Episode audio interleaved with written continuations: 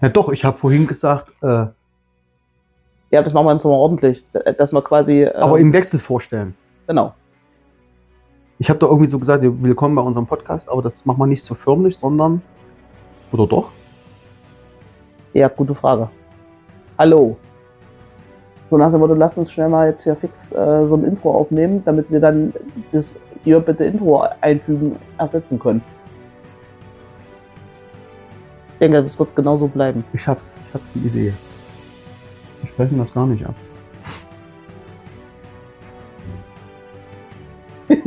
Legst du los? und was machen wir jetzt? Du sagst Sami und ich sage Paule. Und wer spricht Versus? Fritz. Wir können ja die Stimmen verfälschen und sagen, es hat Fritz eingesprochen. Die Zeit ist so schnell vergangen. Wir haben eure ganzen Feedbacks gelesen und es ist mal wieder Zeit, einen Podcast zu machen. Deswegen herzlich willkommen. Sami, Er ist auch doof. du müsstest sagen, herzlich willkommen zu unserem Podcast. Sami? Versus Paula. Ja, okay, nochmal. Also der Anfang Oder wir sprechen das, das Versus zusammen. Ja. Ich habe so ein bisschen. Wir hatten doch dieses Box-Ding im Kopf. Wir boxen uns. Wir brauchen so einen Punch, meinst du? Wir brauchen ein Bild mit so einem Punch. Ja. Das, du hast ja diese Dinger. Ja. Passen meine Hände sind ja kleiner als deine, passt schon. Ne, die sind so und so. Die sind ja, Ja. so groß, damit es. Ja. Äh, ja. Die nehmen wir für das Bild. Und Sehr bei dem Idee. Und bei das Versus machen wir so einen Punch. Hast, habt ihr hast du irgendwo die Möglichkeit Ja, ja. gegen so, eine, so einen Ja. Ball, der so ein bisschen federt? Das hörst du doch. Dann sage ich Sami. Brrr. Paul. Paula. Das Versus kann man ja trotzdem besprechen. Wir können das Versus Ja. und den Punch zusammen. No. Ja. Okay. Also fangen wir an mit Willkommen zu unserem Podcast. Wollen wir da schon im Wechsel sprechen? Nö. Nö, wir können ja versuchen, das zusammenzusprechen. Das ist viel lustiger, weil das garantiert zeitversetzt wird. Wir könnten jetzt hier so. Willkommen zu unserem Podcast. Sami versus Paula. Jetzt haben wir nicht zusammengesprochen. Sehr gut. Du hast noch gezählt, ne? Ich muss rückwärts zählen. Ich muss. Willkommen, zu unserem Podcast. Sami. versus Paul. Sehr ja, gut. Das wird man zusammen sprechen. Wollten wir? Ja, und ich wollte deinen Namen sagen und du meinen. Ja, stimmt. Ich spreche weiter. Dann setzt du bei Versus wieder ein, dann höre ich auf und dann sagst du Paul. Willkommen zu unserem Podcast. Sami Versus Paula. Läuft.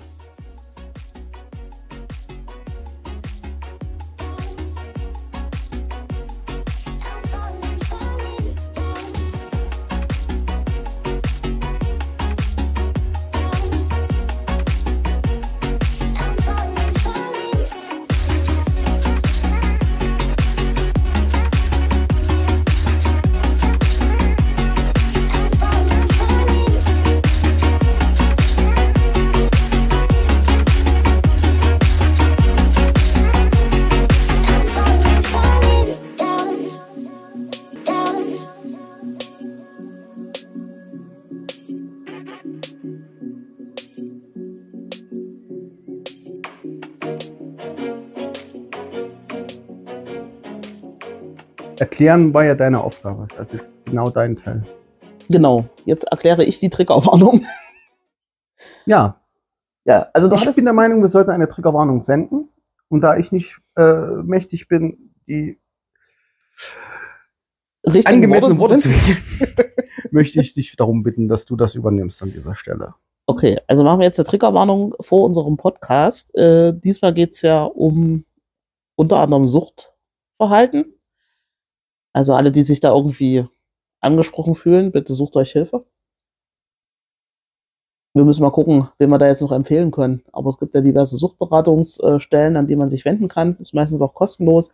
Wir wollen ja auch niemanden vorführen. Wir teilen hier unsere persönliche Meinung und sollte es irgendwelche Anmerkungen, Kritik, Hinweise, sonst was geben, dann schreibt es gerne in die Kommentare. So, ja. Wie, wie führt man zu einem Thema hin? Das ist eine gute Frage. Ich habe eine, ich hab eine Frage, um aufs Thema hinzuführen. Wann hast denn du angefangen zu rauchen?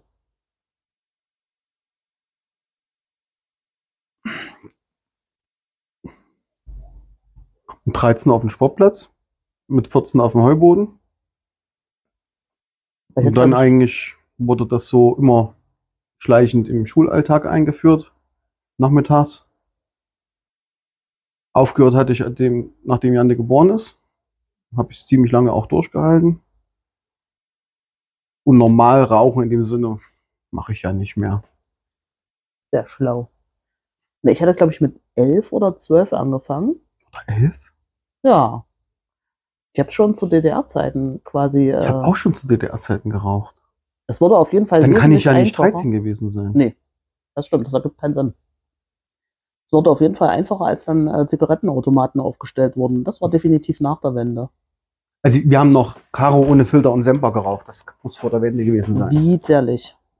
Semper kann ich mich auch dran erinnern. Das hatte nämlich eine, eine Klassenkameradin, der ihre Eltern haben geraucht. Und Die sahen aus wie Marlboro. und die ganzen großen Geschwister. Und da hat sie natürlich immer den Zugang auch zu Zigaretten gehabt. Die ersten Zigaretten gekauft habe ich die erst viel später. Weil die Packung war damals auch weiß-rot mit schwarzer Schrift wie Marlboro aufgebaut, die Semper. Kann ich mich gar nicht mehr dran Und die erinnern. Karo-Packung war so eine kleine, fast quadratische Packung mit diesem Schachbrettmuster drauf. Ja, den gibt's auch heute noch. Ja, weiß Aber ich das, nicht. ich, ich glaube, wenn ich. Ka mit Karo angefangen hätte, hätte ich wahrscheinlich nie geraucht. Ja, Es hat dazu geführt, dass ich nach der Wende Galois, die blauen, und, und Gitane und das Filter, die schwarzen, geraucht habe. Das stimmt. Gal- Galois kann ich mich auch noch erinnern. Und danach bin ich äh, auf Zigarre und Pfeife umgestiegen. Ja. Hatte dann lange Vanilletabak bevorzugt wegen Geruch. Zigarren konntest du in der Wohnung leider nicht rauchen. Der Geruch ging nicht wieder raus. Hatte ich schöne Jägerstolz, waren auch noch von DDR-Zeiten. Das ist eigentlich spannend, ne? Also wir haben äh, den, Zug, den Zugang zu, zu irgendwelchen äh, Rauschmitteln durchaus gefunden, bevor wir eigentlich hätten Zugriff haben dürfen. Ich erinnere mich auch, dass wir zum Beispiel an der, an der Hohen Wortetalsperre, da waren wir auch noch ziemlich jung, da haben wir mal Silvester gefeiert. Mit einer Flasche Sekt zu zweit. Da waren wir also deutlich unter 16. Also so ein Verbot hält einen nicht wirklich auf. Als Ich Jugendlicher. überlege, was. Nee, da warst du nicht mit. Wir hatten auch mal so ein an der Lütschtalsperre so ein Campinglager gemacht. Mit ein paar Erfordern. Das muss nach. Wir waren doch mal. War das war ein Mühe? Nee. Wir waren doch mal in so einem Bungalow-Dorf. Das war bestimmt ähm, mit äh, dieser ganzen Clique um, also hier äh, Schülerzeitung mäßig. Hier von, von Al- Albert Schweitzer Gymnasium, die Leute waren Genau. dabei. Wo war denn das? Das war an der War? Bleilochtalsperre. Bleilochtalsperre. Genau, da waren wir an der Bleilochtalsperre, da waren wir schon älter. Naja, das 10. Klasse. Nee. Ich dachte, wir wären noch älter gewesen. Nee. Wir sind in der 11. nach, nach Holland. Und in der 12. hatten wir ja keine Fahrt. Haben wir ja Abitur gemacht. In Haben wir der in der Zeit. 12. Keine, keine, keine Klassenfahrt mehr gehabt? Bist du sicher? Weil ich dachte eigentlich, es wäre unsere Abschlussfahrt gewesen in Holland. Nee, das war in der 10. Weil wir da noch verschiedene Klassenlehrer hatten. Da war ja hier Unterhemd. Der Ja, Physiklehrer im Unterhemd. Ja, ich erinnere mich. Das war ja nicht unsere Klasse, dem hat man ja nichts zu tun. Also nicht mein, ich hatte, ja- war ja mit, mit, mit Also ich meine, wir waren auch noch mal in Rügen. Mit Ja! unserem Kurs. da habe ich Fotos. Jetzt weiß ich aber nicht mehr, ob das in der 11. war oder, oder war das in der 12. Ich glaube, wir waren in der 11. in Holland, in der 12. auf Rügen, das kann Denke ich nämlich auch. Weil ich dachte nämlich, dass unsere Ab Abschlussfahrt nicht so spektakulär war wie die Reise nach Holland. Das, also Holland war schon ein Erlebnis. Und ich weiß auch nicht, äh, ob die Nein, Lehrer auf keinen Fall, wieder auf die keinen Idee Fall. Umgedreht, umgedreht. Ich, ich muss alles zurücknehmen. Denn wir haben erst die Albert Schweizer Leute kennengelernt. Also waren wir zuerst in der Bleilochtalsperre. Und dann waren wir in Holland, weil ich habe ja denen was mitgebracht aus Holland. Niemals hättest du das gemacht, aber das ist auch mittlerweile deutlich verjährt. Ich weiß nicht, von was du sprichst. Na, von holländischen Holzschuhen. Ich habe von Käse gesprochen, aber Ach ist so, okay. okay, gut, Käse. Waren ja alle noch keine Veganer Damals. damals. Als wir ni- nicht wussten, wie man vegetarisch schreibt. Ja, das kam uns noch für eine Sünde vor, einen vegetarischen Essentag in der Schule einzuführen. Ich glaube nicht, dass das damals Nein, überhaupt das war noch kein Thema. aber nicht mal ansatzweise ein Thema war. Da haben wir auch alle noch Milch getrunken und Kriegsbrei gegessen oder Reisbrei, was es da gab. Also ich bin mir ziemlich sicher, dass ich nie Reisbrei gegessen habe, zumindest nicht freiwillig. Ich weiß es nicht. Und Grießbrei auch definitiv nicht. Schulessen Weil, war ja so ehrlich gesagt, mehr. bei den Klassenfahrten kann ich mich weniger an Essen erinnern, als mir an. Wart ihr vorher mit in den Eschwege-Dingen? Wart ihr auch nicht mit? Da wart ihr noch nicht mit. Nee, ne? da waren wir einzeln. Da waren Das wir war noch irgendwo die- in Bayern mit so einer Klasse aus Ja. Berlin, wo übelste Nazis mit drin rumsprangen. Das war Mhm. sehr, sehr anstrengend. Das war keine lustige Klassenfahrt. Nee, genau. Und in der 10. waren wir noch als getrennte Klassen Genau. auf Rügen. Nee, Nee, in der, in der 10. waren wir in der Bleilochtalsperre, in der 11. auf in Holland und in der 12. auf Rügen. So war's. in der 10. Klasse war unsere Abschlussfahrt mit unserer damaligen Klassenlehrerin. Da waren wir nämlich Sprachklasse. Das war das Ding, wo da sind wir irgendwo in Bayern auf irgendeinem. War das Bayern?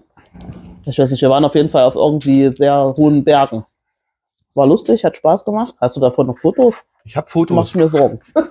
Ich habe Fotos, aber ich weiß nicht in welchem Album. Ich habe auch noch Fotos, aber ich weiß halt die Jahreszahl nicht, wann das und steht auch nicht drauf.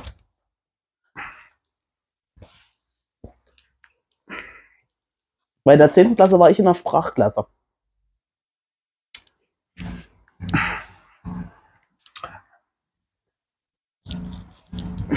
Wir haben jetzt schon wieder eine Folge mit, mit Fotoalbum. Die war bei dir in der Klasse. Genau. Aber nicht in der 10. Und das muss in der 11. gewesen sein. Genau. Und das sind ja dann Rügen. Das war ja Rügen. Klar, war 11. Na, genau. Und weil in Rügen sind wir nämlich fast mit dem ganzen Jahrgang hingefahren. Ja. Ich glaube, da gab es eine Klasse, die sind nach Italien gefahren oder so. Genau. Da gab es ja noch die Diskussion, Und das wollten wir nicht. Hieß nur einmal ins Ausland oder irgendwie Genau, sowas, und dann- weil es einfach viel zu teuer war. und deswegen haben wir uns für die 12. Äh, Holland aufgehoben. Genau. Naja, das war die Zeit. Scheiße, hier hier hätte ich mir mal Jahreszahlen notieren sollen. Ja. Tatsächlich. Aber das sind die Bilder von, der, von dem Ausflug auf Rügen. Man vergisst ja so schnell. Anscheinend nicht. Wenn wir immer wieder drüber reden. Ja, das stimmt. Dann vergessen wir es nie wieder. Aber um nochmal zurückzukommen auf diese Suchtproblematik. Also ich habe auch ewig geraucht und habe dann einfach irgendwann aufgehört, weil ich gesagt habe, ich habe keine Lust mehr. Und ich hatte nie dieses Gefühl, was andere haben, ich brauche noch mal eine oder so. Das war weg. Dann bist du wahrscheinlich nicht so suchtgefährdet wie ich. Ich, hab mir, immer- ich hatte mir immer so ich diese immer Genuss, verlagert. ich hätte immer diese Genussraucher, hätte ich mir, da war ich immer so total neidisch, die gesagt haben, ich äh, rauche nur, wenn ich äh, weggehe oder so. Das, Ja, bei konnte ich Konzerten. gar nicht. Das muss ich zugeben. Wenn ich dann den ersten Tee hatte, also nach so ein paar Bierchen und vielleicht meistens gab es noch Wein, Brand, Cola dazu, da brauchte ich auch eine Zigarette. Nächsten Morgen habe ich es immer bereut, immer die Ja. Schachtel weggeschmissen. Aber ich habe nicht durchgehend geraucht. Auch viele Das ist ja das Partys Ding, ne? Wenn man, das ist mir dann auch aufgefallen, als ich aufgehört hatte zu rauchen, wenn man ähm, irgendwie feiern geht und Alkohol trinkt und nicht raucht, geht es einem am nächsten Tag wesentlich besser, wenn man es jetzt mit dem Alkohol nicht übertrieben hat, ähm, als wenn man noch dazu raucht. Ich konnte ein Radler am Abend und Zigaretten, ging es mir am nächsten Tag total dreckig. Hm. Naja, also ich habe das wahrscheinlich alles bewusst verdrängt oder so. Oder ich habe mir immer Ersatzbefriedigung gesucht. Dass es dann eben mehr Bier war. Das kann natürlich sein. Aber grundsätzlich geplant jetzt Cannabis-Legalisierung. Ja, das könnte man mal aufgreifen. Da zuletzt ja auch der Herr Lauterbach ein Eckpunktepapier veröffentlicht hat. Äh, witzigerweise einen Tag nach eurer Veranstaltung in Gera zu diesem Thema. Das stimmt. Äh, da hieß es ja noch, es gibt keine konkreten Pläne. Und einen Tag später kam dieses Papier in die Presse. Jetzt müssen wir sehen, was draus äh, wird. Müsste man eigentlich mal einen Gast dazu einladen. Gut, Konsens bei der Veranstaltung war nicht, dass es keinen Plan gibt, sondern dass es gerade in der Ressortabstimmung ist. Also das heißt, dieses Papier, was Hm? als Vorlage für, diese, für diesen Gesetzesentwurf gelten soll, da sind natürlich unglaublich viele Ministerien dran beteiligt, die alle zuarbeiten müssen. Und je nachdem, wo das Papier gerade ist, hat es einen verschiedenen Bearbeitungsstand. Deswegen gab es zu dieser Versammlung noch nichts, äh, worüber man jetzt hätte konkret reden können. Es waren zwar ein paar Sachen in der Presse, aber die waren noch nicht abgesegnet. Aber das haben wir ja jetzt. Grundsätzlich bin ich da aber trotzdem die falsche Ansprechpartnerin. Müsste man jemanden treffen, vielleicht jemanden vom Handverband oder so. Ja, das wäre eine gute Idee. Ich kenne ja jemanden, der müsste man eigentlich mal anrufen. Ja, wie immer. Ich hätte vielleicht mal auf lautlos schalten sollen. Aber guck mal, wer da ist. Hi Stefan, grüß dich. Das ist ja praktisch, dass du anrufst. Was? Ja, ich bin zu Hause. Machen gerade einen Podcast. Genau deswegen wollte ich dich auch anrufen. Wie, du bist vor der Tür. Na, dann komm hoch. Unterbrechen wir mal kurz. Kleinen Moment. Jo, jetzt kommt er gerade. Kleinen Moment, wir unterbrechen mal an dieser Stelle.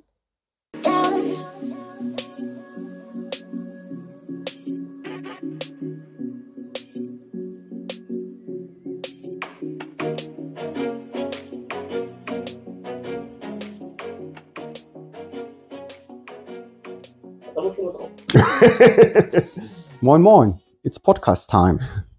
Wir sind wieder zurück. Sami und? Paula?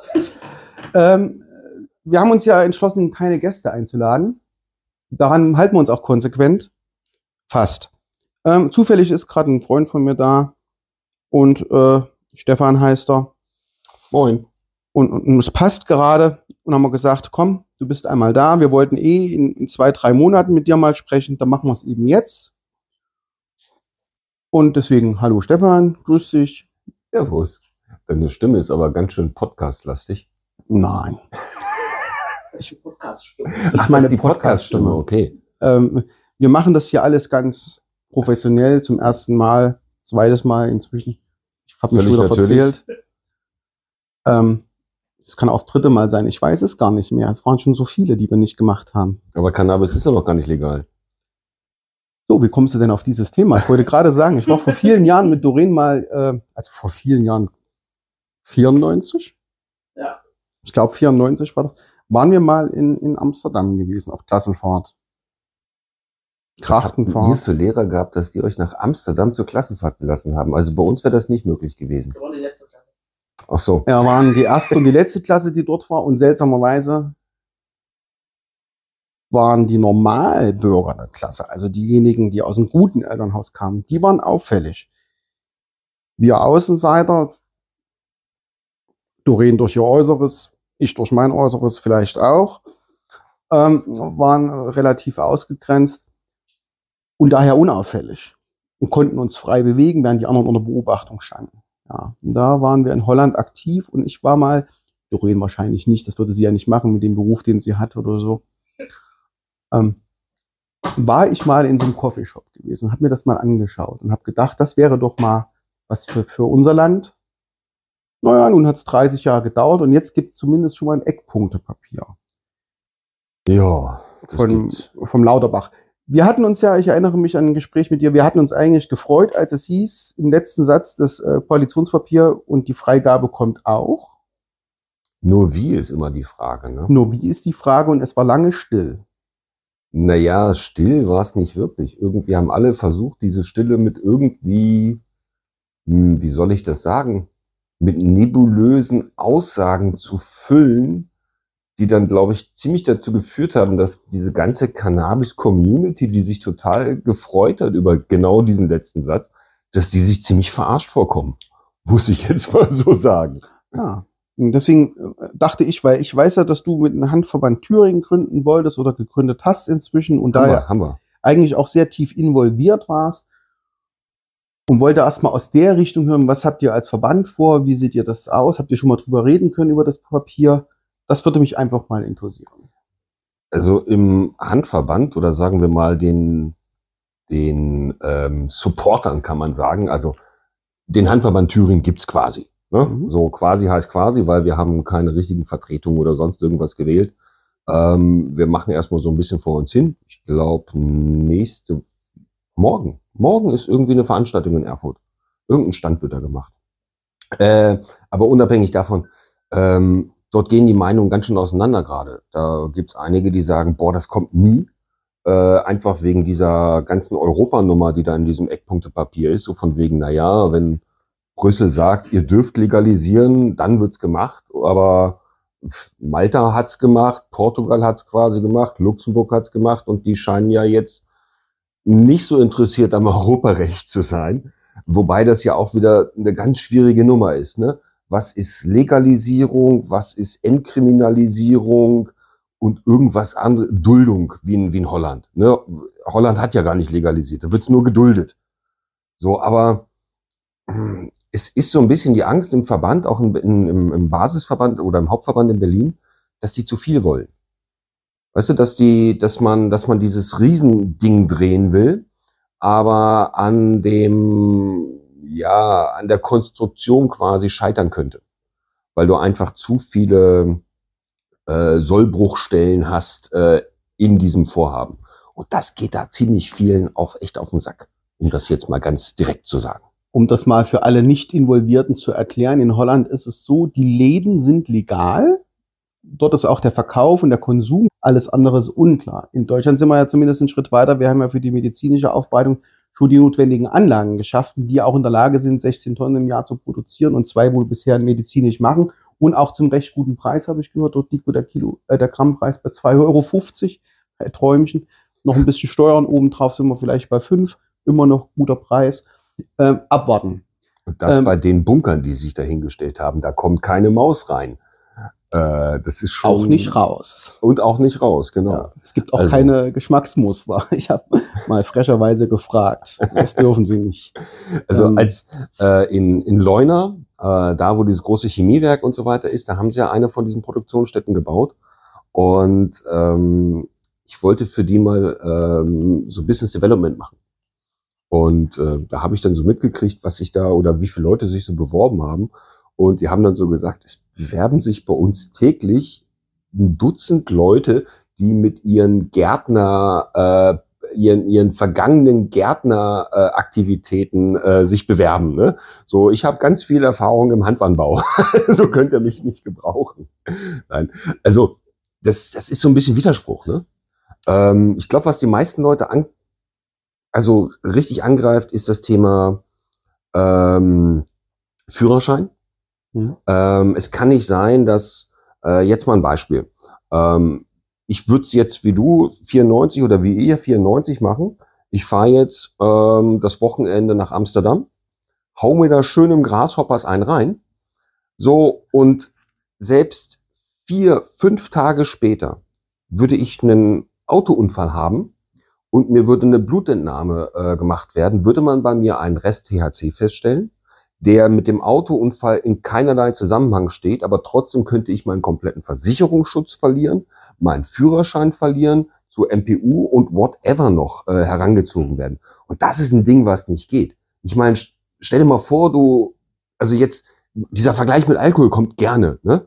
Ich meine, habe ich jetzt äh, einen, einen fertig gedrehten Joint bei mir im Auto, ähm, bin ich meinen Führerschein los, habe ich die Hütte voll mit Bier und Korn äh, und vielleicht noch das Bier in der Hand, weil ich darf ja, solange ich die 0,5 nicht er erreicht habe und nicht auffällig bin, darf ich ja selbst beim Fahren äh, trinken. ne? Also das ist so ein Ding, was, was, nicht, was nicht passt.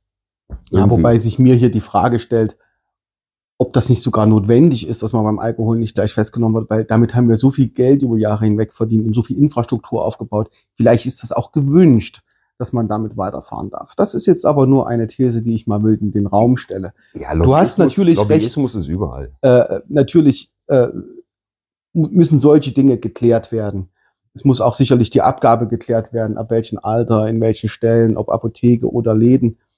Aber ich finde immer, es ist so ein Jahr rumgegangen, und dafür, dass man das ja in die, in die, in die Programme mit reingeschrieben hat, habe ich einfach schon ein wenig mehr Inhalt erwartet. Ne? Das Papier sagt ja nur, 20 Gramm darf man legal besitzen, zwei Pflanzen darf man züchten. Wobei hier die Frage ist, sind das zwei Pflanzen plus die 20 Gramm, wenn ich zwei große Pflanzen nee, das ist, das ist, also ob es 20 oder sogar 30 ja. Gramm sind, will ich mich nicht festlegen. Das ist auf jeden Fall die Menge, die du, die du auf der Straße dabei haben darfst. Ja. So, also wenn du jetzt angehalten werden würdest und man würde aus irgendeinem Grund in deinen Rucksack schauen dürfen, ne?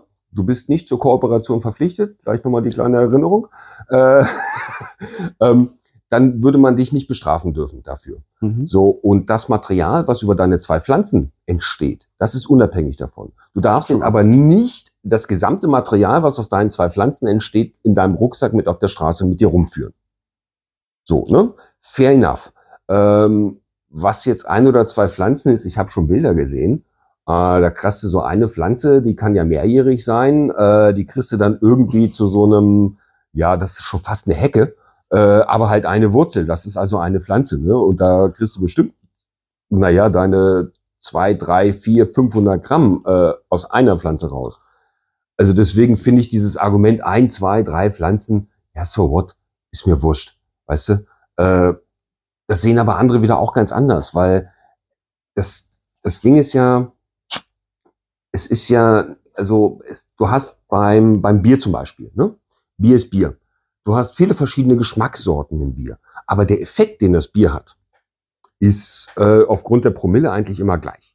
Also bei den Personen ist es unterschiedlich, aber bei dir persönlich ist der Effekt normalerweise recht ähnlich. Ah, Und das Cannabis ist eine so alte Pflanze mit so vielen verschiedenen Sorten, die dir alle Effekte bringen kann, wo du theoretisch ein Medikament bräuchtest oder whatever. Ne? Also ähm, da gibt's dann Zeugs, das rauchst du und dann fällst du nicht sofort, aber du kannst halt super einschlafen. Äh, dann gibt's anderes, äh, das sorgt halt dafür, dass du eher wach bist, dass du eher aktiv bist und so ähnlich. Ne? Also stell dir mal vor, was du dort noch alles in der Forschung rausholen kannst. Und das ist, glaube ich, die, die Herausforderung. Und deswegen finde ich es schwierig, nur ein, zwei Pflanzen zu machen, weil es gibt doch bestimmt ein paar Freaks, die dann irgendwie vielleicht hier und da eine, eine Züchtung haben und die dann irgendwie ihre 10, 12 verschiedenen Pflanzen haben. Und warte, bevor du jetzt was sagst, und da kommt der nächste Punkt. Die Leute wollen untereinander tauschen dürfen. Weil du hast dann halt genau diese Freaks. So, und dann hast du die einen Freaks, die dann halt, keine Ahnung, das Zeugs, was in Mar- Marokko äh, äh, blüht und wächst, anbauen und die anderen eher das, was äh, in, in Brasilien wachsen würde. Und dann hast du irgendwie zwei coole verschiedene Sorten und die tauschen sich dann aus in diesen sogenannten Social Clubs. Und davon ist kein Wort mhm. in, Also, in diesem es, Ektopunkt. es lässt schon noch sehr viel offen. Ich persönlich mit meinem relativ grünen Daumen, man sieht ja, dass ich relativ viele Zimmerpflanzen überall habe, die vom Boden bis zur Decke gehen, habe jetzt keine Angst, dass es bei mir nicht wächst. Ich habe sogar äh, von einem guten Freund äh, mal einen tollen Hinweis bekommen auf einen Homegro äh, Schrank, Automat äh, mit optimalen Pflanzlichtern, Beleuchtung, Befeuchtung, Befeu äh, Bewässerung und etc. pp Gibt's alles. Äh, also, würde ich mich schon drauf freuen. Allerdings muss ich sagen, ich verstehe nicht, woran es jetzt so richtig kränkelt, wenn man doch weiß, die medizinische Abgabe funktioniert seit einigen Jahren gut. Ich habe letztens einen Bericht gesehen bei beim ZDF in der Mediathek. Da war einer, der medizinisches Cannabis bekommt. Da war ich übrigens erschrocken über die Summe. Er hat gesagt, naja, es kostet ihn immer ein bisschen viel Geld in der Apotheke, wenn er seinen Monatsbedarf von 90 Gramm holt. Da ist mir ein bisschen schlecht geworden, weil das einfach drei Gramm am Tag ist schon eine Hausmarke. Also musst du das selber bezahlen? der muss das selber bezahlen, Hm. aber äh, die Frage ist, wie kaputt muss man sein, um drei Gramm am Tag zu brauchen? Ja gut, das stimmt auch wieder. Die Frage ist, wie viel Tilidin hat er vorher genommen? Also, Das wird die Antwort sein. also ich bin zum Beispiel bei diesem CBD bin ich ein bisschen gespalten. Ne, Du hast beim CBD kaum, kaum wirkliche Untersuchungen, die jetzt wirklich sagen, yo, das bringt was, äh, weil es einfach noch nicht lang genug auf dem Markt ist. So, und ich habe auch das Gefühl, sobald du ein Handblatt auf irgendein Produkt draufdruckst, kannst du schon mal 20 Prozent mehr Geld dafür nehmen. Äh, und das wird irgendwie ausgenutzt. So, und äh, da muss man noch, glaube ich, ein bisschen unterscheiden.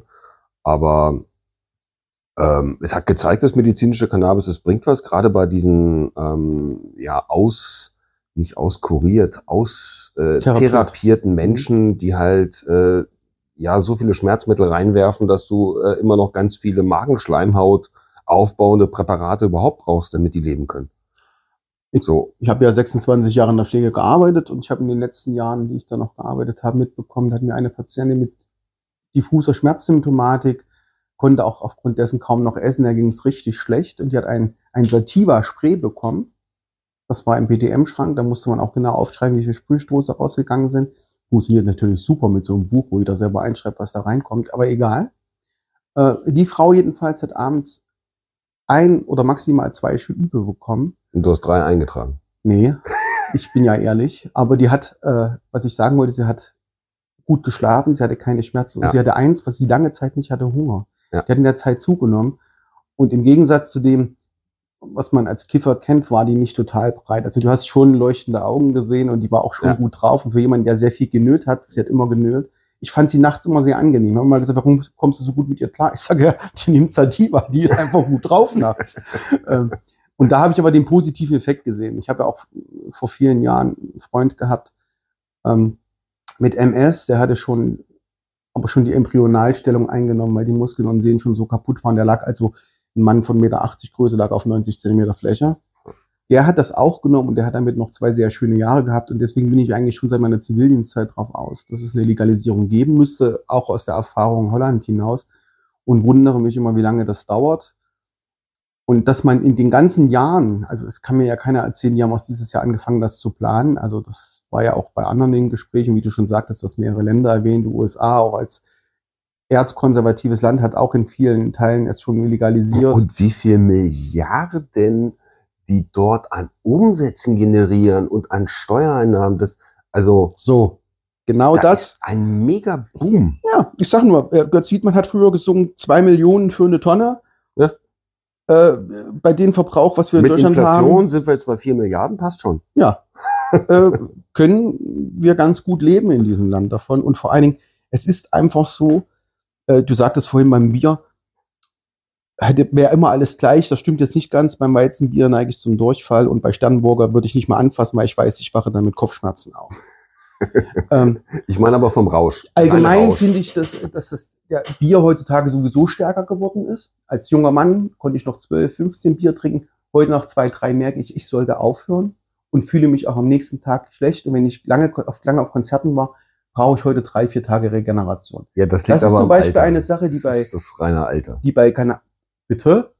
Ja, ich Wie bin. kannst du sowas behaupten? ich Das ist aber eine das. Sache, die bei Cannabisprodukten noch nie aufgetreten ist. Dieser Langzeiteffekt, auch diese, diese Schäden, die eine Leber davon trägt. Also, meine, man hat ja nicht umsonst ein paar Tage lang Durchfall und komische Augenfarben. Ja, also über die, über die gesundheitlichen Vor- und Nachteile, ich glaube, das, das ist auch ein bisschen, kleines bisschen Augenwischerei. Ne? Weil ich meine, wie wird denn Cannabis in der Regel konsumiert? Es wird mit Tabak zusammen verbrannt. So, das heißt, ich habe immer noch eine Verbrennung, das heißt automatisch auch immer noch einen negativen Effekt auf die Gesundheit. Das darf man nicht vergessen. Aber ich würde behaupten, wenn erstmal die äh, gesamten Leute, also wenn das erstmal legal ist, äh, dann kaufen die Leute auch auf einmal diese Vaporizer, Ja. wo du dann äh, eine Verdampfung hast, wo du dann einfach nicht mehr diese ganzen schlecht, also die, die Verbrennungsdämpfer einfach nicht mehr hast. Ähm, ich gehe davon aus, dass du auch viele vom Rauchen, also vom Tabakkonsum losbekommst, äh, Ja. die dann einfach sagen, jo, damit hole ich mir so, ein, so mal eine kleine Entspannung, ähnlich was du mit dem Spray erzählt hast, Ja. weil es ist ja jetzt nicht so, wenn du Cannabis konsumierst, dass du dann direkt irgendwie äh, blöd grinsend auf dem Sofa hängst. Ne, je nachdem, wie viel man raucht oder, oder äh, konsumiert im Allgemeinen, ähm, das kannst du halt in der Regel dosieren. Und ich fänd's echt schön, wenn Die- das, wenn das verfügbar wäre, weil ähm, ich kann mich noch an meine Jugendzeit erinnern. ähm, ja, da haben wir doch zu Versuchszwecken regelmäßig konsumiert, um einfach ein Gefühl dafür zu bekommen, wie das Nein. so ist. Und wir haben auch inhaliert. Ähm, man muss sich jetzt mal überlegen, äh, also das war so 96, 97, ich bin 79 geboren, ne? Wir waren sieb- 16, 17, 18. Äh, und da bist du nach Hannover reingefahren in die Stadt. Da gab es einen Laden, Morning Pub hieß das. Da bist du mit deinen 10 Mark hin oder mit deinen 20 Mark, haben die Kumpels vorher zusammengelegt. Erstmal für die Fahrkarte, dann für das Haschisch, dass man das gekauft hat. So, und dann bist du da, wenn du Glück hast, mit einem Brocken Haschisch wieder nach Hause gefahren. Wenn du Pech hast, hast du halt irgendwie ein Stück Schuhcreme gehabt oder hast halt weder Schuhcreme noch mehr Geld gehabt. So, das war so die, die Nummer. Und wir waren, wie gesagt, wir waren 16, 17, da ist jeder rangekommen. Und ich würde behaupten, dass du in Berlin um 1 Uhr morgens oder am Wochenende in Berlin kriegst du wahrscheinlich eher Gras als ein Brot. In Arnstadt definitiv. Also in Erfurt wird das auch so sein. Ich weiß, dass äh, leider, jetzt kommt der negative Aspekt, ähm, dass es in relativ vielen Schulen in Erfurt auf dem Schulhof schon Probleme damit gibt. Ja, das ist scheiße.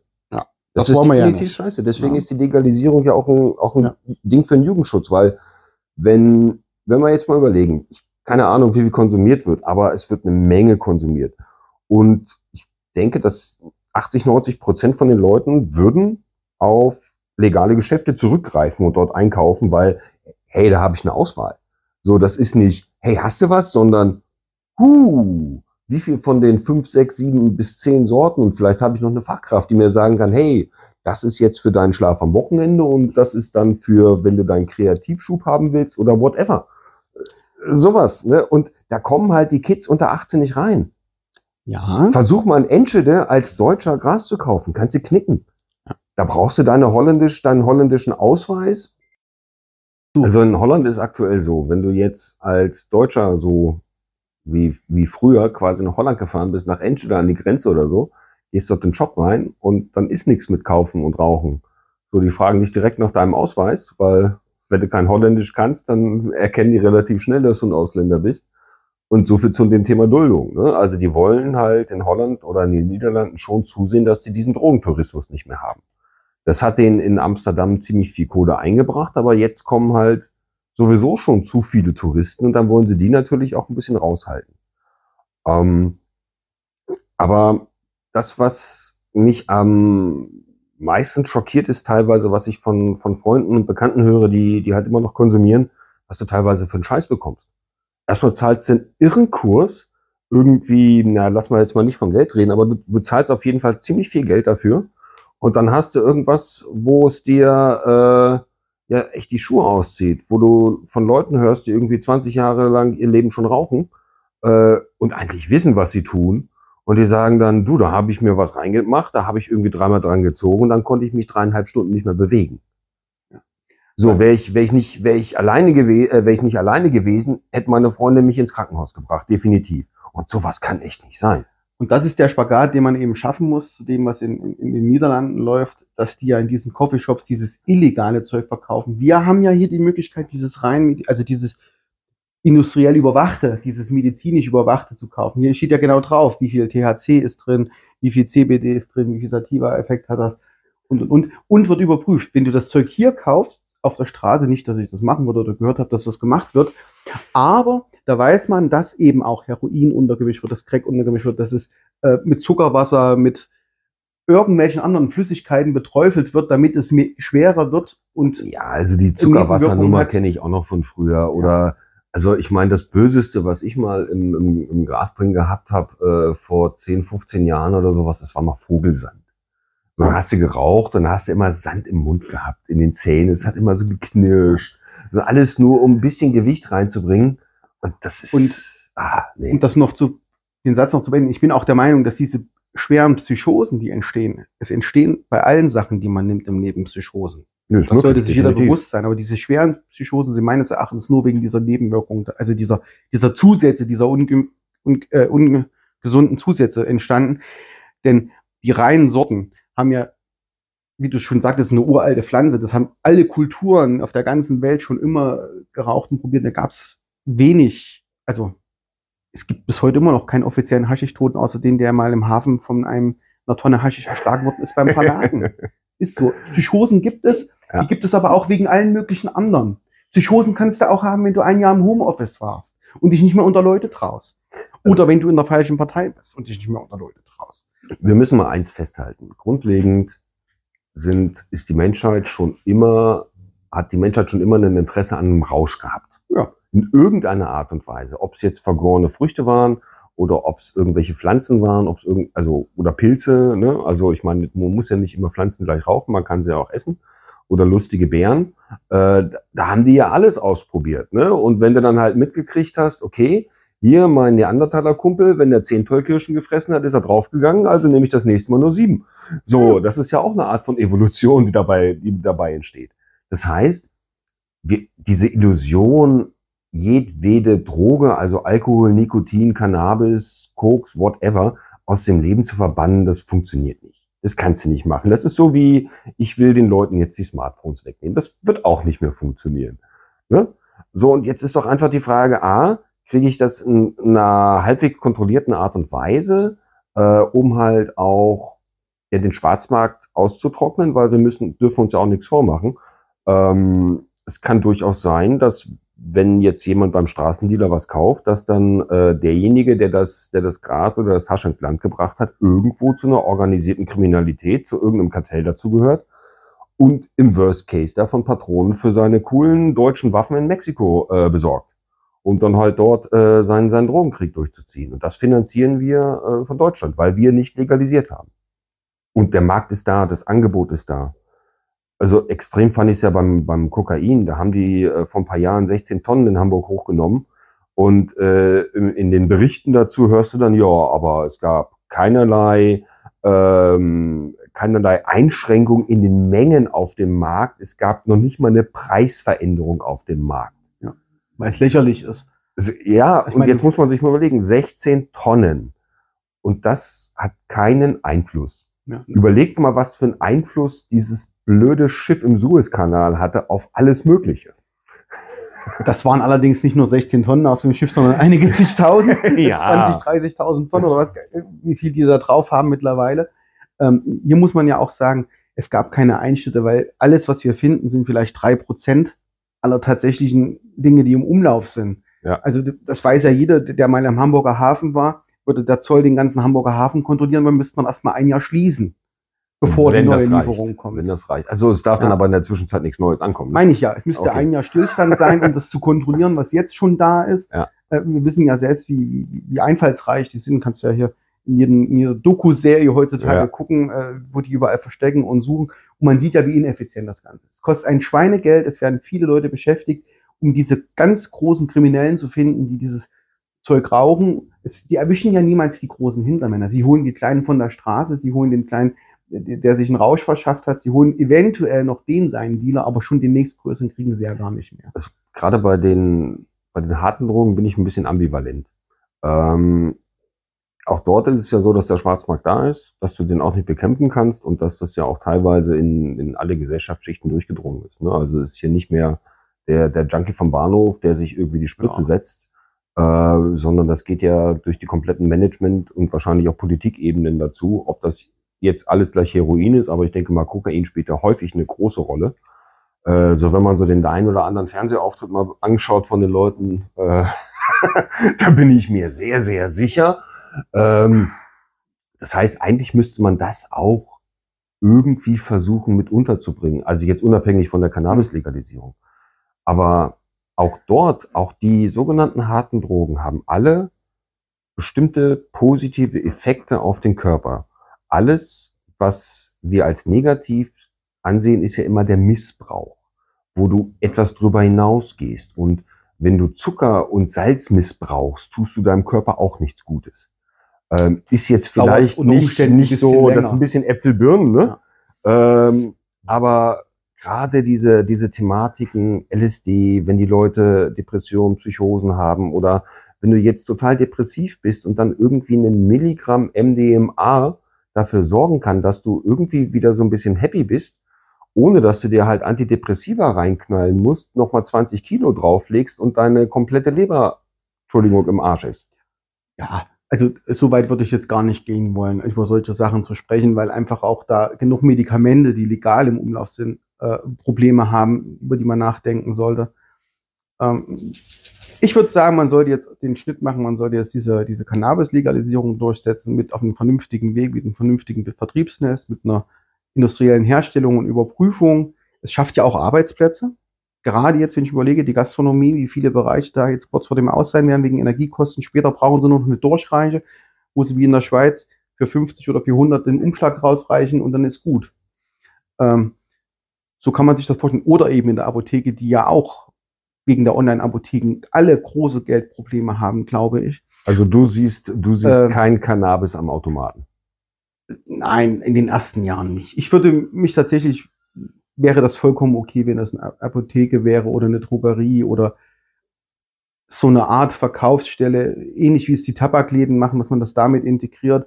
CBD gibt's ja teilweise, obwohl es da auch Razzien gab, unerklärlicherweise. Kann, kann erklären, warum, weil die haben ja Zertifikate, dass das alles legal ist, aber äh, meine, meine Schwiegerin hatte mich angeschrieben und hatte gefragt, was sie machen soll. Die verkaufen das im Laden auch und sie hat Angst vor einer Razzia. Ich sage, eigentlich musst du keine Angst haben, ihr macht nichts Schlimmes, sei denn ihr holt das irgendwo anders her. Und dann hat sie gesagt, nee, es kommt von der Firma. Ich sage, dann ist gut. Ihr habt ja die Zertifikate im Laden liegen, kann euch nichts passieren. Aber dass diese Grauzone muss abgeschafft werden. Über diese harten Sachen möchte ich gar nicht nachdenken. Eigentlich würde ich sogar sagen, Cannabis legalisieren, Alkohol verbieten, als einfach so ist. Unter Alkoholeinfluss macht man die schlimmeren Dinge im Leben. Das kann ich selber gut berichten. Äh, und ist auch eine viel verbreitetere Droge, viel mehr. Es gibt ja, Krankenhäuser sind ja voll, Korsakow-Syndrom, Ja. Leberzirrhose. Ich frage ja, ich frage ja wegen dem Automaten, frage ich, habe ich extra ein bisschen provokant gefragt, weil ähm, ich kenne aus Frankreich, Österreich und anderen Ländern kenne ich diese Tabakabgabe in einem Tabakladen. Da kriegst du den Tabak auch an Tankstellen, äh, aber du hast halt keine au aufgehängten Automaten. Ja. Äh, du bekommst deine Zigaretten nicht im Supermarkt und ähnliches. Ähm, das fände ich gut. Ich fände es Ja. auch total gut, wenn wir diesen skandinavischen Weg, was den Alkohol geht, an, einschlagen Ja. würden. In Skandinavien, für die, die es nicht wissen, bekommst du Bier bis, bis zweieinhalb Prozent äh, im Supermarkt und alles, was härter ist, bekommst du nur im speziellen Shop. So, weil die Skandinavier sich wohl in der dunklen Jahreszeit früher ziemlich häufig ins Delirium gesoffen haben, um das jetzt mal so zu sagen. Daher kam das. Ja, und das ist eine gewisse Regulierung, die ich gut finde. Und jetzt überleg mal Folgendes. Diese ganzen Mikro-Innenstadtsläden, die eigentlich nicht lebensfähig wären. Ja. Wenn das jetzt so kleine Alkohol- oder Tabakläden wären, da könntest du dann wieder auch die Innenstadt ein bisschen mit beleben vielleicht. Auch wenn es, ich sag mal, gesundheitsgefährdende Produkte sind. Aber ich würde gerne den harten Alkohol raus aus dem Supermarkt haben. Natürlich. Ich möchte gerne den Tabak raus aus Ja. dem Supermarkt haben. Ähm, um halt nochmal die letzten Jugendlichen davon abzuhalten, mit dem Rauchen anzufangen. Ich ja bin selber. Raucher. Ich habe mit 17 angefangen zu rauchen. Wie bescheuert kann man denn bitte sein? Ne? Ähm, aber ich, ich kenne halt Kids, die irgendwie mit, mit 10, 11, 12 angefangen haben zu rauchen, wo ich mich frage, sorry, wie kriegt denn ihr das überhaupt finanziert? Mhm. So, aber jetzt mal vom Geld mal abgesehen, wenn du nur Fachgeschäfte hättest, wo das verkauft wird, hätten die keine Chance, außer bei ihren Eltern ab und zu mal eine abzuziehen. Ja. Aber das würde dich dann noch nicht zu einem Kettenraucher oder zu einem Schachtelraucher machen, weil die Mutter kriegt das mit, wenn da ständig fünf, sechs Dinger fehlen. Erstaunlicherweise in Bezug auf Alkohol, bei den Alkopops hat man relativ schnell reagiert und hat die wieder abgeschafft. Die kriegst du heute gar nicht mehr zu kaufen irgendwie oder kaum noch. Also ich Ja, oder diese Flatrate. Flat, äh, Flatrate-Saufpartys. Das hat ja gezeigt, wie weit verbreitet das ist und wie schlimm das ist und dass man da was machen muss. Und deswegen, ich finde schon, den Alkohol ein bisschen mehr einschränken, das Cannabis ein bisschen mehr freigeben und wir haben trotzdem weniger Probleme auf der Welt und garantiert auch neue Arbeitsplätze und auch eine bessere Gesundheitsstatistik. Es spart ja dann auch nicht nur bei den Polizeieinsätzen, es spart ja auch den Krankenkassen Geld.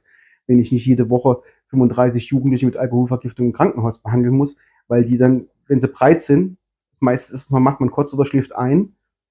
Aber das war's dann auch schon. Nicht jeder wird dann lebensbedrohlich mit einer Alkoholvergiftung und 35 Schläuchen im Arm da liegen. Oder aus dem Graben gezogen werden. Oder eben mit dem Auto aus Versehen so eine Laterne umfahren, die im Weg steht. Das, die stehen dann auch immer ungünstig. Man weiß doch, wenn die Leute was getrunken haben, dass die Straßen nicht mehr ganz so gerade sind. Von daher bin ich der Meinung, dass diese Kriminalisierung vom Alkohol ein bisschen gut tun würde und die Entkriminalisierung von Cannabis auch. Ich glaube, wir müssen dahin kommen, dass wir beides ähnlich behandeln Ja. und dadurch auch in der gesellschaftlichen Diskussion ähm, bisschen mehr, ja, mehr, mehr Richtung reinbekommen. Also, wie soll ich das jetzt sagen? Ich bin total happy, dass meine, meine große Tochter, die ist 15, die trinkt keinen Alkohol, die mag das nicht. Die raucht nicht, die würde niemals anfangen zu rauchen, die findet Geruch schon alleine ekelhaft. So finde ich total cool. Manchmal denke ich mir, boah, wie spießig kannst du nur sein? Ne? Äh, so bei der Jugendweihe wenigstens mal einen Sekt trinken oder sowas. Ne? Ähm, aber dann war es dann irgendwie so ein, so ein komischer Cremelikör und äh, den hat man sich eingeteilt, den kurzen, auf den ganzen Abend.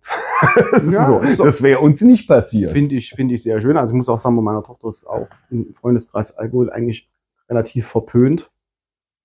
Bin ich ganz froh, wobei es da einige Jungs gibt, die es eben doch übertreiben. Die sagen, die Partys sind immer dann zu Ende, wenn die ihr fünftes Bier getrunken haben. Und das glaube ich dann auch. Ja. Weil, ich, wie gesagt, der Alkohol ist heute stärker als früher. Ähm, und ich bin ganz froh, dass sie da von Alkohol auch die Finger relativ häufig weglässt. Es gibt, kommt schon vor, dass sie mal auf eine Party geht, auch mal zwei, drei Bier trinkt, dass es ihr dann auch mal schlecht geht. Aber das ist so selten gewesen in den ganzen Jahren, was ich miterlebt habe. Ähm, trotzdem würde ich mir auch für sie diesen, diesen anderen Rausch wünschen, weil man sich doch weniger Sorgen machen muss. Also ich kenne keinen, oder ich kenne sehr viele Leute, die nach dem Alkoholexzess äh, randaliert haben, Leute verprügelt haben, was geklaut haben oder sonst was für einen Blödsinn gemacht haben. Irgendein Scheiß geht immer. Ich kenne kaum einen, der bekifft durch die Stadt läuft und Läden ausraubt, jemanden schlägt oder so. Die meisten liegen dann lachend auf der Couch, schlafen oder sind so breit, dass sie sich nicht mehr bewegen können. Aber es, die Kombination mit Alkohol macht dann natürlich wieder, dass es auch Leute gibt, die ihn austicken. Das will ich nicht abstreiten. Mischkon Mischkonsum, Mischkonsum ist immer schwierig. in allen Bereichen ein Problem, aber ich finde, eine kontrollierte Abgabe mit einem kontrollierten Konsum kann der Gesellschaft nicht schaden. Definitiv. Ähm, wo ich einfach einen, einen Punkt noch sehe, ist, da muss einfach was passieren. Ähm, ich habe ja schon konsumiert, habe ich ja schon mal gesagt. Ich würde es auch echt gern machen, wieder machen. Aber ich brauche meinen Führerschein für meine Arbeit. Hm. Und es ist ja jetzt nicht so, dass ich mich jetzt äh, gleich irgendwie mit einem Tütchen an Steuer setzen wollte. Aber es ist manchmal so, dass du halt abends nach, keine Ahnung, du hast irgendwie deine acht, neun, zehn Stunden gearbeitet, irgendwas Bewegendes noch auf der Arbeit und, du kriegst einfach den Kopf nicht frei. So, und das einzige Mittel, was mir jetzt bleibt, um meinen Kopf frei zu kriegen, ist mir irgendwie zwei, drei Bier reinzuziehen. Die kriege ich um die Ecke. Da sicher macht das auch den Kopf frei. Aber ich kenne diese Durchfallnummer nach dem Bier genauso wie du. so. Und ich weiß halt auch, dass das nicht, also es ist schon manchmal so, dass ich dann eher eine größere Menge Alkohol brauche, um den Kopf wirklich wegzuschalten. Um dieses Gedankenkarussell, was man manchmal auch hat, ich will es jetzt nicht Depression nennen, aber du hast einfach manchmal so ein Gedankenkarussell, was auch äh, nicht immer nur nach oben fährt, sondern auch mal nach unten fährt. Und da ist es doch mal schön, wenn man auf andere Gedanken kommt. Und Alkohol bringt mich aber nicht zwingend auf gute Gedanken. So, und da habe ich mit Cannabis einfach andere Erfahrungen gemacht. So, das heißt, immer, immer dann, wenn ich irgendwie weiß, jetzt zwei, drei Wochen Urlaub, muss nicht Auto fahren.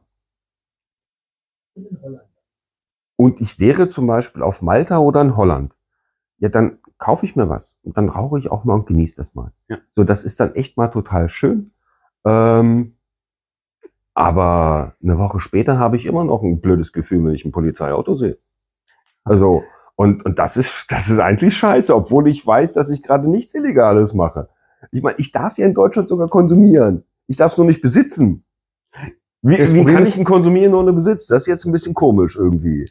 Es gibt da sehr viele schwierige Kombinationen. Ich habe mir mal erklären lassen, wie es theoretisch möglich wäre. Aber das ist so kompliziert, weil einer ist immer schuldig, das ist derjenige, der das Tütchen baut. Weil das darf er ja nicht, weil er ja nichts besitzen darf. Aber wenn jetzt hier eine, eine rauchende Tüte liegen würde und ich würde dran ziehen und die wieder hinlegen, ich darf die auch niemand anders in die Hand drücken. Nicht mal halt mal oder so, das geht nicht, weil das wäre Weitergabe. Aber bist Wenn du ich nicht die- der Besitzer, wenn du das Ding in der Hand nimmst? Nein, weil die lag ja da. Ich darf dran ziehen. Ja, aber dann nimmst du Konsum sie doch in Besitz. strafbar. Nein, ich konsumiere ja nur. Ich lege die ja wieder hin. Ich behalte die ja nicht. Ach so, das heißt, du gibst den Besitz gleich wieder ab und während des Besitzes bist du ja nicht erwischt worden. Nein, während des Besitzes kann nichts passieren, weil du- das ist ja der Konsummoment. Du inhalierst ja in dem Moment. Da machst du ja nichts. Es geht gar nicht, was ich dir erkläre, weil es muss ja einer das Ding da glühend Ja. hinlegen. Also es, dazu kommt es ja nicht. Ja. Aber das reine Rauchen ist ja nicht strafbar. Wenn ich aber sage, hier halt mal mein Tütchen, dann Ja, habe dann ich es bist du der. Dealer. Dann bist du ja direkt ein Dealer. Genau, sag ja, dann ist Ja. Weitergabe. Ja, es ist, Also wir sehen, wir haben einiges zu tun. Wir haben das Eckpunktepapier gesehen.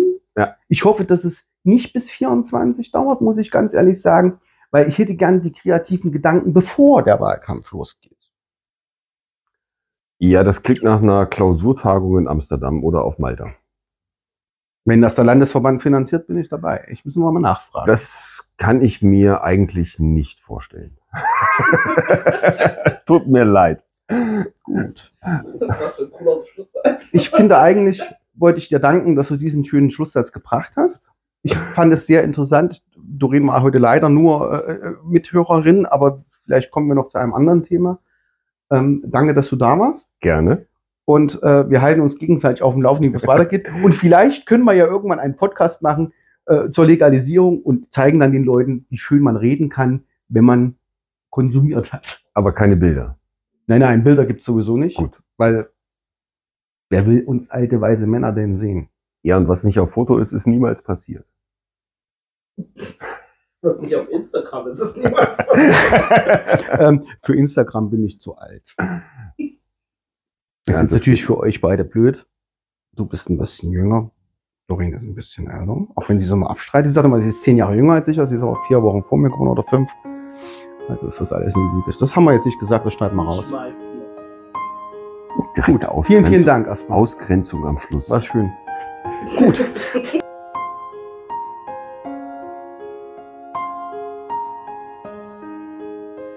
So, liebe Hörende, das war's schon wieder zu unserem Podcast. Aber da ich ja heute kaum zu Wort kam, lasse ich es mir natürlich jetzt nicht nehmen, hier das Schlusswort zu setzen. Und wie bereits vorhin in der Triggerwarnung angeteasert, hier nochmal der Hinweis zu Suchtberatungsstellen. Natürlich müssen wir jetzt auch an dieser Stelle nochmal darauf hinweisen, dass wir aus äh, Thüringen unseren Podcast in die Welt verbreiten. Das heißt, wir beschäftigen uns natürlich insbesondere mit den gesetzlichen Vorgaben und äh, allem drumherum in Deutschland. Deswegen jetzt hier auch der Verweis an die Bundeszentrale für gesundheitliche Aufklärung. Die hat ein Verzeichnis der Suchtberatungsstellen. Und dort kann man unter anderem, abgesehen von den hier benannten Süchten, Alkohol, Tabak, Drogen, auch äh, Hilfe finden, wenn man medikamenten- oder spielsüchtig ist. Lässt sich ganz einfach ergoogeln oder in einer Suchmaschine eurer Wahl herausfinden. Bundeszentrale für gesundheitliche Aufklärung. Ähm, ihr könnt auch eure jeweiligen Gemeinden und Städte mal anschauen. Ganz oft werden da auch Suchtberatungs- und Suchthilfestellen ähm, angeboten. Dann gibt es diverse karitative Vereine, die das tun, die in diesem Bereich sehr aktiv sind. Es gibt also ein breites Hilfeangebot und deswegen sind wir relativ sicher, dass ihr selbst, wenn ihr jetzt hier ein bisschen angetriggert wurdet, ähm, breit und weit Hilfe findet und euch da beraten lassen könnt. Nichtsdestotrotz bedenkt bitte, Cannabis und Betäubungsmittel sind weiterhin nicht erlaubt in Deutschland. Wir müssen uns erst auf eine Gesetzesänderung warten, wie bereits durch äh, Stefan und Paule ganz genau dargelegt. Und bis dato, ihr begeht eine Straftat, wenn ihr Betäubungsmittel besitzt ohne Erlaubnis. Ein Hinweis noch äh, aus Thüringer Sicht. In Thüringen besteht die Möglichkeit, ein Truck-Checking äh, durchführen zu lassen. Das ist im Rahmen des, der Suchtprävention möglich. Es geht darum, in illegalen Substanzen schädliche äh, Stoffe zu identifizieren, um KonsumentInnen wirksam zu schützen. Das ist ein Pilotprojekt gewesen in Thüringen, wird aktuell für 2022 verlängert und soll wohl darüber hinaus auch weiterhin gültig sein. So, und damit sind wir am Ende. Wir hören uns beim nächsten Mal. Wir haben noch keine Ahnung, was wir eigentlich machen wollen. Wenn ihr Anregungen, Fragen, Kritik oder sonst irgendwie eine coole Idee habt, was wir in der Folge einspielen können, dann schreibt es uns sehr, sehr gerne in, in die Kommentare. Wir sind auf Instagram zu finden, wir sind auf Twitter zu finden, wir sind jetzt neuerdings sogar auf Mastodon zu finden. Also ihr könnt uns auf diversen Wegen kontaktieren. Lasst uns einfach wissen, was euch interessiert. Bis dahin, tschüss.